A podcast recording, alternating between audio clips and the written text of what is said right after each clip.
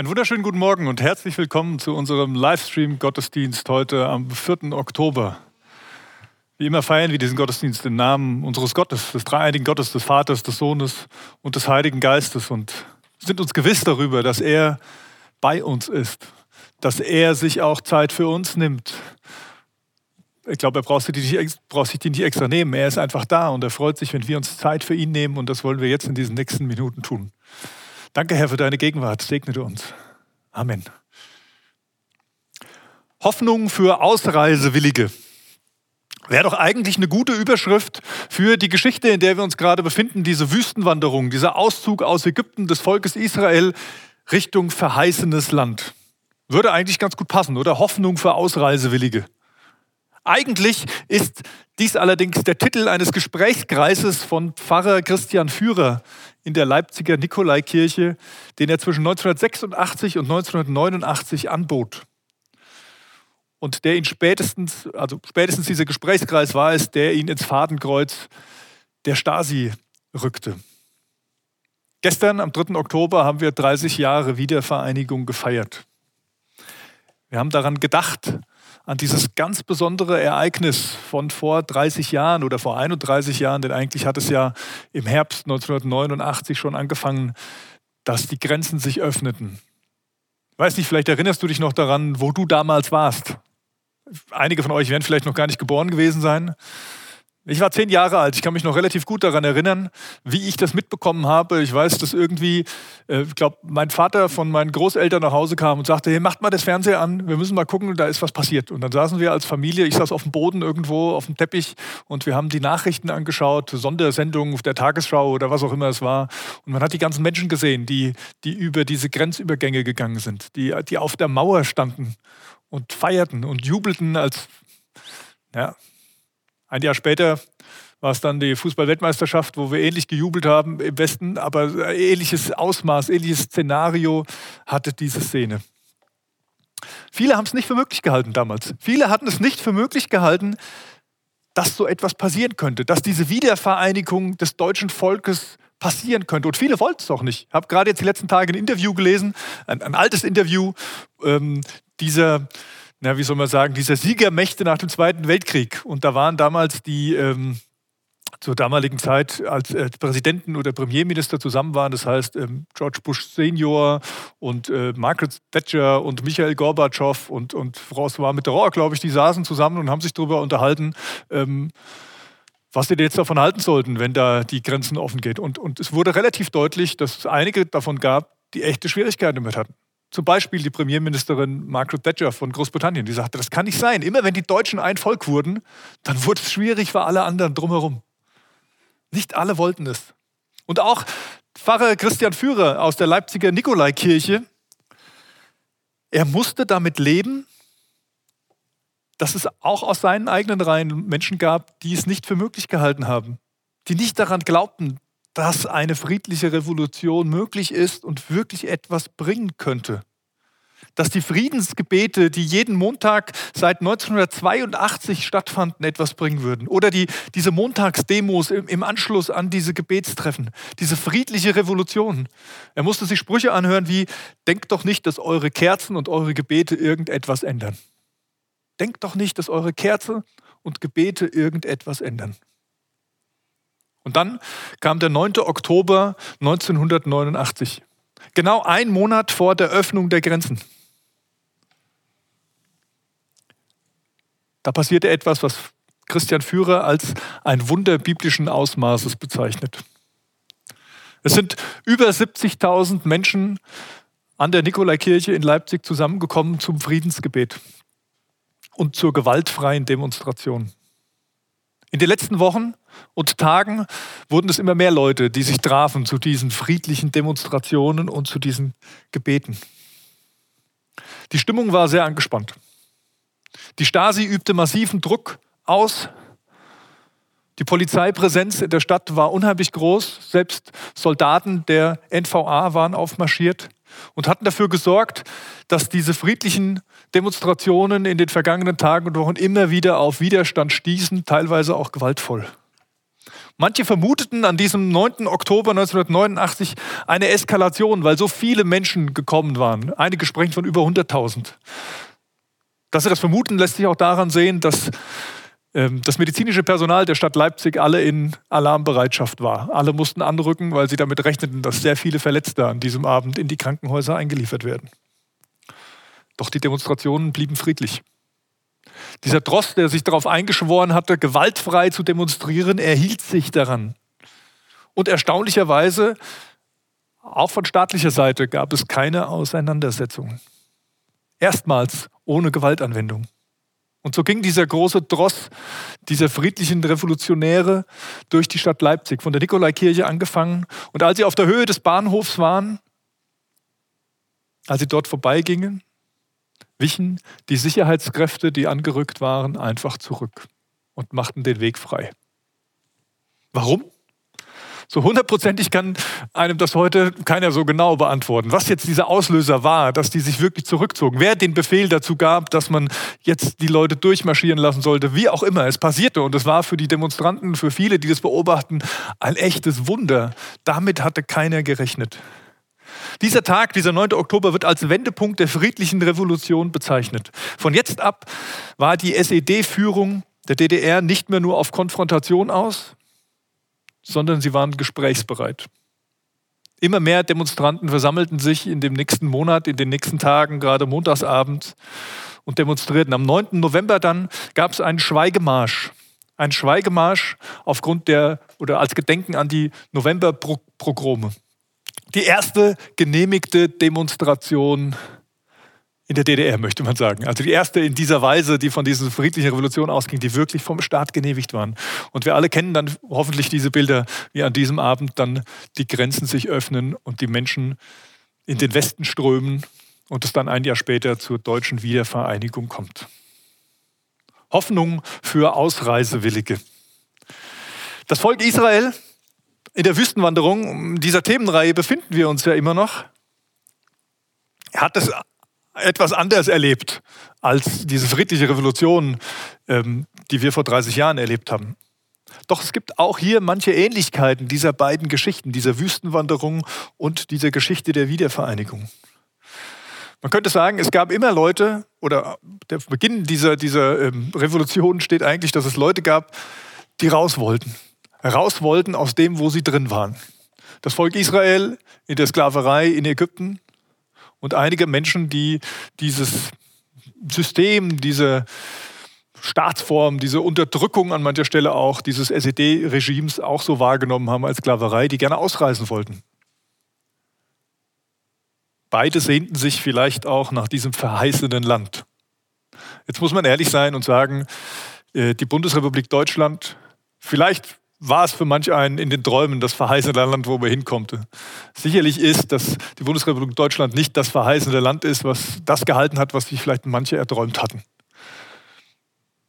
Es ist immer noch ein Prozess. Das ist mir auch ganz wichtig zu betonen. Wir müssen immer noch für diese Wiedervereinigung was tun. Wir müssen immer noch daran arbeiten. Und das wird wahrscheinlich auch nie aufhören. Ganz egal, ob wir jetzt aus den, aus den neuen Bundesländern kommen oder aus den alten, um, um ein Volk als Einheit zu sein, um diese Solidarität miteinander zu leben, müssen wir was tun dafür. Wir können uns nicht, nicht auf irgendwelchen alten Dingen ausruhen. Und so wurde zum Beispiel aus diesem Gesprächskreis Hoffnung für, Arbeits, äh, für, für, für Ausreisewillige, wurde der Gesprächskreis Hoffnung für Arbeitslose, den Pfarrer Christian Führer dann nach der Wende in seiner Kirche, der Nikolaikirche in Leipzig, anbot.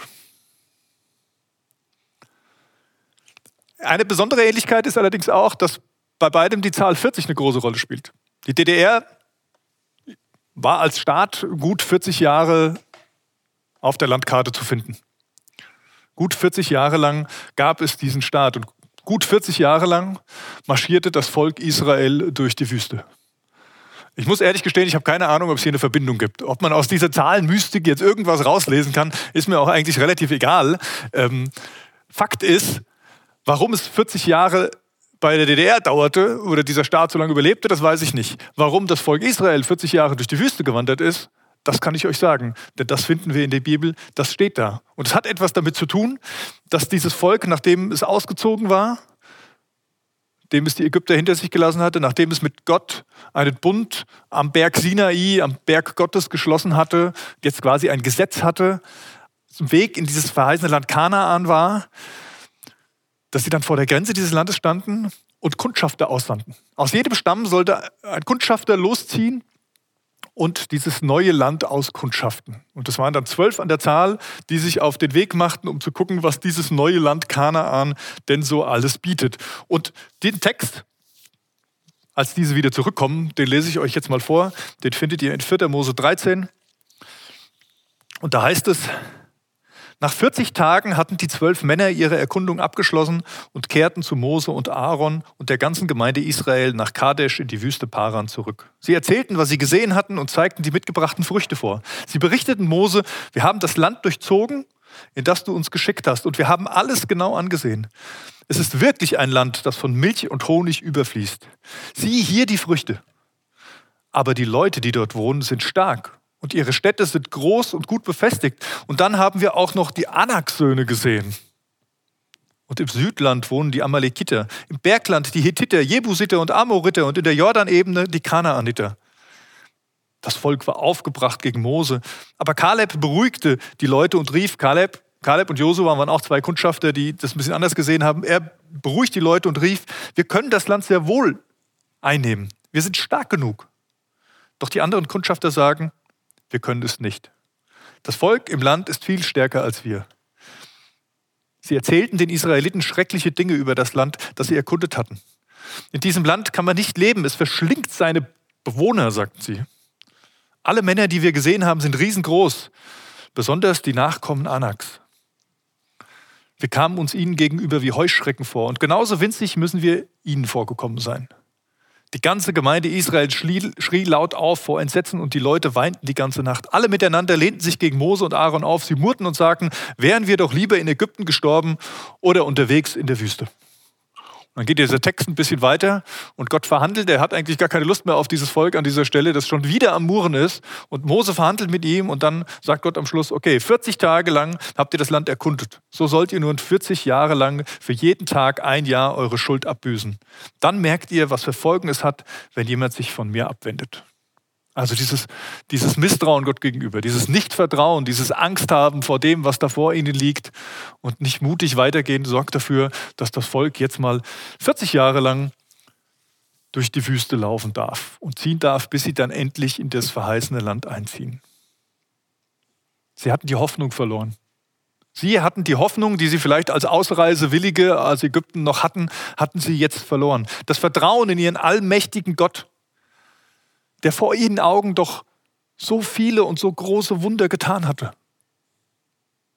Und alle, die hoffnungslos waren, alle, die dieses Vertrauen verloren und, und den Aufstand probten gegen Gott und gegen Mose, die sich von ihm abgewandt hatten, sie durften nicht in das verheißene Land Kanaan reisen. Nein, sie mussten in dieser Zeit in der Wüste erst sterben, ableben sozusagen. Außer Josua und Kaleb. Diese beiden, die als Kundschafter mit dabei waren, sie durften dann auch dieses verheißene Land sehen und reinführen. Josua sogar als, als Führer dieses Volkes dann. Selbst Mose durfte nicht dieses gelobte Land betreten. Auch Mose hatte eine Phase in dieser Geschichte, wo er nicht auf Gott vertraute, wo er ungehorsam war, wo er, als es um die Frage nach Wasser ging, sich quasi fast auf die Seite des Volkes stellte und, und selber zweifelte und haderte. Und daraufhin sagt Gott, auch, auch du wirst in dieses Land nicht hineinkommen. Aber, aber ich zeig's dir. Ich zeig's dir. Und er sagt zu Mose, geh du mal auf den Berg Nebo. Geh mal da oben drüber und von diesem Berg kann man diese ganze riese, eben, große Ebene dieses Landes überschauen. Kletter mal da hoch und dann zeige ich dir, zeige ich dir, was ich vorhab. Zeige ich dir, wie das aussehen kann mit diesem Volk, mit diesem Land. Und das tut Mose und er darf staunen darüber.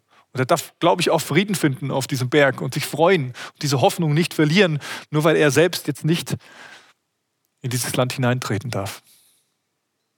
Die Frage an dich heute Morgen ist eigentlich, hast du Hoffnung? Wie ist es um deine Hoffnung bestellt? Hast du Hoffnung für dein Leben? Ich kenne deine Situation jetzt nicht genau.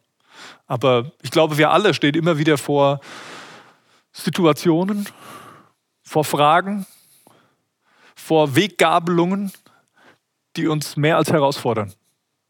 die aus rein menschlicher Sicht dafür sorgen können, dass wir die Hoffnung verlieren, dass wir mutlos werden, dass uns das Herz in die Hose rutscht. Ja, manchmal braucht es auch diese Zeiten, dass wir, dass wir mal den Kopf hängen lassen, aber nicht um ihn unten zu lassen. Gott lässt uns manchmal etwas schauen.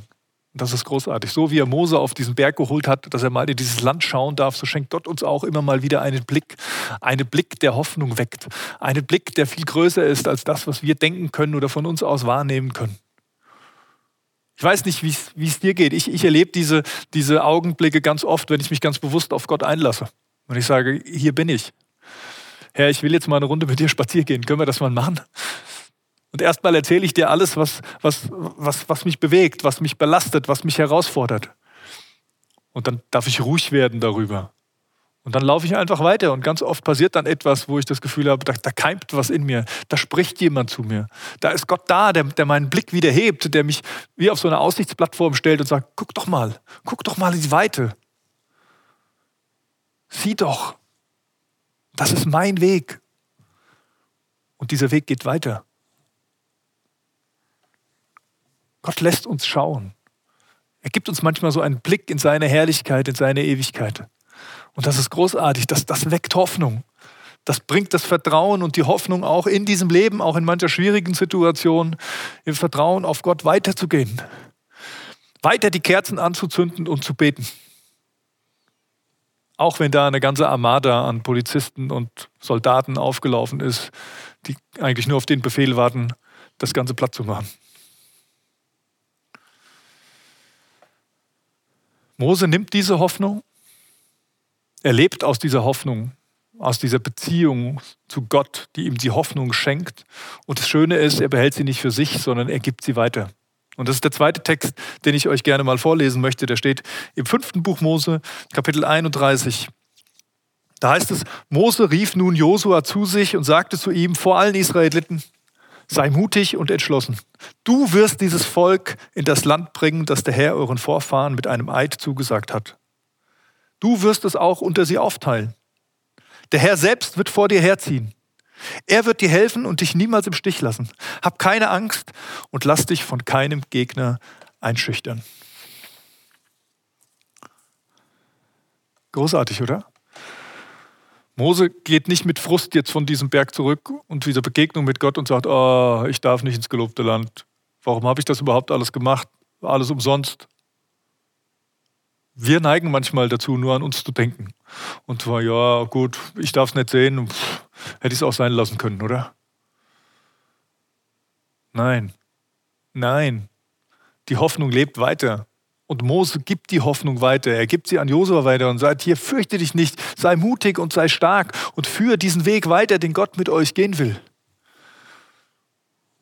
Es ist großartig, wenn man Hoffnung weitergeben kann. Ich weiß nicht, vielleicht habt ihr das selber schon mal erlebt, wenn ihr mutlos wart und dann kommt so eine Person zu euch und die, die weckt diese Hoffnung bei euch. Die spricht euch was zu, die erzählt eine Geschichte und auf einmal merkt ihr, wow, die Lebensgeister kommen zurück. Da passiert was in mir, da, da wächst ein neues Vertrauen, da wächst eine neue Hoffnung. Ich bin davon überzeugt, dass Gott dir heute Morgen sagen will, du kannst so jemand sein. Du kannst so jemand sein, der Hoffnung weckt bei anderen. Der in, in mutlose Situationen hineinsprechen kann mit der Freude und dem Licht und dem Vertrauen auf Gott und der Hoffnung wecken kann. Und ich sage es euch ganz ehrlich, wir brauchen Hoffnung. Wir brauchen Hoffnung in dieser Welt, Hoffnung, die über Staatsoberhäupter hinausgeht, die jetzt irgendwelche Glücks- und Heilsbringer beschrieben werden. Wir brauchen auch Hoffnung, die über einen Impfstoff hinaus, hinausgeht. Und das sind alles nur sehr begrenzte Mittel. Die werden auch unserer Seele nicht die Hoffnung bringen, nach der wir so dringend suchen. Aber Gott kann das. Und du kannst diese Hoffnung zu den Menschen bringen. Mose bleibt dabei nicht stehen, dass er einfach nur seinen Leitungsstab sozusagen weitergibt an diesen Josua, den Gott übrigens dazu berufen hatte, das zu machen, sondern er geht noch weiter. Er sagt, und jetzt, und jetzt bete ich für dieses Volk. Und jetzt bete ich für diese Stämme. Und Mose geht ins Gebet, er betet zu Gott, er lässt sich von Gott etwas schenken, er lässt sich von Gott etwas zeigen, er lässt sich Gedanken, Segen, Segen für dieses Volk geben.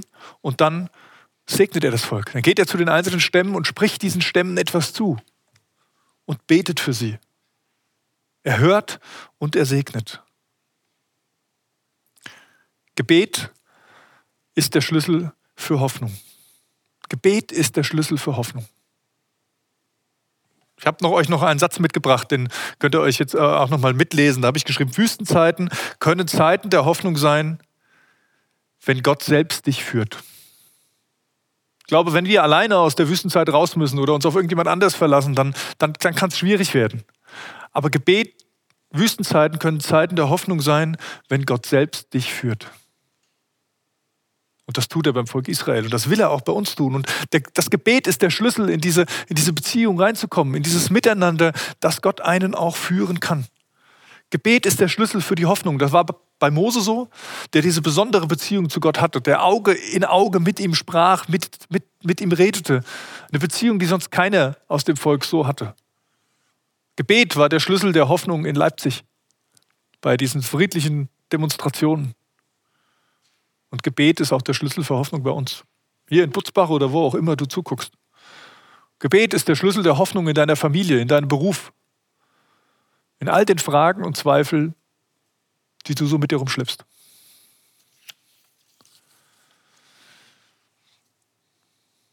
Wüstenzeiten, der Weg des Mose. So heißt unsere Themenreihe oder so hieß unsere Themenreihe, denn heute geht sie zu Ende. Und deswegen möchte ich mit euch auch noch einen dritten Bibeltext angucken. Diesen dritten Bibeltext, der die letzten Zeilen des Mose beschreiben, die letzten, den letzten Wegabschnitt, die letzten Passagen dieses Lebens, des irdischen Lebens von Mose beschreiben. Und dieser Abschnitt, er steht im 5. Mose 34, die Verse 5 bis 12. Da heißt es dann, so starb Mose, der Bevollmächtigte Gottes im Land Moab, wie der Herr es bestimmt hatte. Gott selbst, selbst füge ich es ein, aber so war es, Gott selbst begrub ihn dort im Tal gegenüber von Bet Pegor. Bis heute weiß niemand, wo sein Grab ist. Mose war 120 Jahre alt, als er starb. Aber bis zuletzt war er rüstig geblieben und seine Sehkraft hatte nicht nachgelassen. Josua, der Sohn Nuns, wurde nun der Anführer der Israeliten. Er war mit Weisheit und Umsicht begabt, seit Mose ihm die Hände aufgelegt und ihn dadurch zu seinem Nachfolger eingesetzt hatte. Die Leute von Israel gehorchten ihm, wie der Herr ihnen das durch Mose befohlen hatte. Nie mehr gab es in Israel einen Propheten wie Mose mit dem der Herr Auge in Auge gesprochen hat. Kein anderer Prophet hat solche staunenerregenden Wunder vollbracht wie die, mit denen er im Auftrag des Herrn in Ägypten gegen den Pharao, seine Minister und sein ganzes Land aufgetreten ist. Kein anderer hat Israel mit so starker Hand geführt und vor den Augen des ganzen Volkes solche mächtigen und, solche mächtigen und schreckenerregenden Taten vollbracht wie er. Moses Weg endet hier.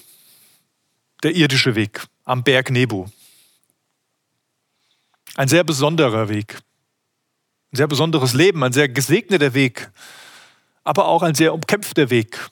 Ein sehr harter Weg, den Mose da in seinem Leben beschreiten durfte, konnte, sollte, wie auch immer man das beschreiben mag. Entscheidend ist aber, nicht, dass der Weg des Mose hier endet und dass diese große Lichtgestalt jetzt fehlt und deswegen alle wieder in Trauer und Mutlosigkeit verfallen, sondern das Entscheidende ist, die Mission Gottes, sie geht weiter.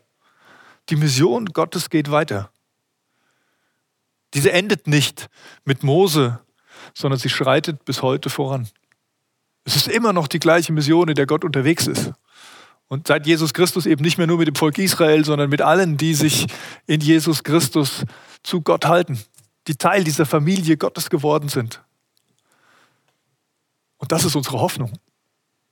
Die Bibel beschreibt uns in der Offenbarung, wie es sein wird, wenn Jesus wiederkommt, wenn dieses, dieses Königreich Gottes auch auf dieser Erde sichtbar zu sehen sein wird.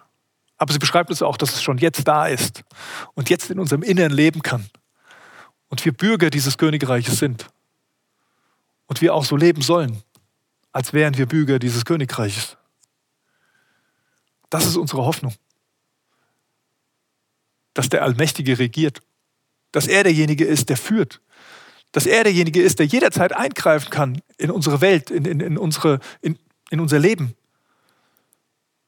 Dass immer Dinge passieren können, die, die unseren Verstand übersteigen und dass er uns einsetzen möchte in diese Mission, dass er mit uns dieses Reich bauen möchte auf dieser Welt, dass er durch uns diese Hoffnung zu den Menschen bringen möchte. Du darfst der Hoffnung ein Gesicht geben, so wie Mose.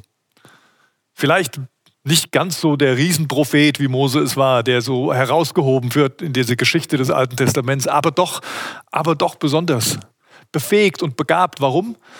Weil der Heilige Geist in dir wohnt. Damals beim Volk Israel hatte noch nicht jeder den Heiligen Geist in sich wohnen. Das funktionierte nicht, weil Jesus noch nicht für uns gestorben war. Aber heute ist das so, wenn wir bei Jesus sind. Dann ist der Heilige Geist da und er möchte uns befähigen. Vielleicht nicht alles geben, was Mose hatte, aber so ein Stück weit uns dieses Leuchten schenken, diesen Glanz, diese, diese, diese Kraft, diese Demut, die Mose auszeichnete. Damit wir die Hoffnung weitergeben können, damit wir der Hoffnung ein Gesicht geben können. Wer hätte gedacht, dass die Kerzen und Gebete von Leipzig solch große Auswirkungen haben? Wer hätte gedacht, dass deine Gebete, dass dein Strahlen, dass deine Kerze in diesem Leben hier eine solche Auswirkung haben kann? Gebet ist der Schlüssel zur Hoffnung. Und ich lade dich ein, diese, diese Verbindung im Gebet zu suchen. Ich lade dich ein, diese Momente zu suchen, in denen du einfach stille bist vor Gott. Vielleicht bist du so voll, dass du erstmal reden musst, damit du wieder empfangen kannst von ihm. Dann, dann, dann rede. Vielleicht bist du auch einfach leer und kannst gar nichts sagen. Dann, dann öffne einfach dein Herz und vielleicht auch deine Hände und lass Gott sprechen. Vielleicht willst du auch einfach nur mal neben ihm herlaufen und sagst, Herr, ich will einfach mal spüren, dass du da bist. Ich lade dich ein, nimm dir diese Zeit, damit Hoffnung in dir wachsen kann. Hoffnung, die von Gott kommt, die nicht menschengemacht ist. Ich möchte jetzt beten und danach singen wir ein Lied miteinander. Und nach diesem Lied, was wir singen, hast du ein paar Sekunden, eine Minute Zeit der Stille. Da machen wir ja auch nichts, um ins Gebet zu gehen. Vielleicht bist du nicht alleine zu Hause. Vielleicht guckst du es mit jemandem aus deiner Familie, mit einem Freund oder was auch immer. Dann, dann betet doch gemeinsam. Betet für Hoffnung. Ladet Gott ein, euch zu beschenken mit Hoffnung. Betet vielleicht für Menschen oder für Situationen, die voller Hoffnungslosigkeit sind, dass neue Hoffnung geweckt werden kann. Denn die Hoffnung ist da. Allmächtiger Gott, ich danke dir von Herzen, dass du Mose beauftragt hast, der Hoffnung ein Gesicht zu geben dass du ihn eingesetzt hast, dass er voller Hoffnung dieses Volk geführt hat durch schwierige Situationen, dass er immer wieder zu dir zurückkam, dass er diese Beziehung zu dir gesucht hat, dass er gebetet hat und dass er diese Hoffnung dann weitergegeben hat an Josua, der dieses Volk dann führen durfte, an, an die Stämme, indem er sie gesegnet hat. Herr, ich möchte dich bitten, dass auch ich immer mehr begreife, dass es nicht darum geht, dass ich Dinge tue oder dass durch mich Dinge passieren, sondern dass dass du derjenige bist, der tust. Und wenn ich das weitergeben darf, was von dir kommt, dann, dann ist das viel mehr, als, als irgendwelche großen Taten zu vollbringen. Herr, ich darf deine Hoffnung in Gesicht geben. Ich darf deine Hoffnung weitergeben. Ich darf Menschen segnen. Was ein Privileg, Herr. Ich danke dir dafür, dass du mir das zutraust. Und nicht nur mir, sondern, sondern allen, die mit dir unterwegs sind. Herr, ich bitte dich, dass du gerade in dieser besonderen Zeit, jetzt wo der Winter auch wieder kommt, wo die Tage dunkler werden, wo die Infektionszahlen steigen, wo manche Fragen offen sind, dass du ganz neu diese Hoffnung in uns anzündest. Dass wir nicht zurückschrecken vor den Widerständen, sondern unsere Kerzen anzünden und unsere Gebete sprechen. Im Vertrauen auf dich. Amen.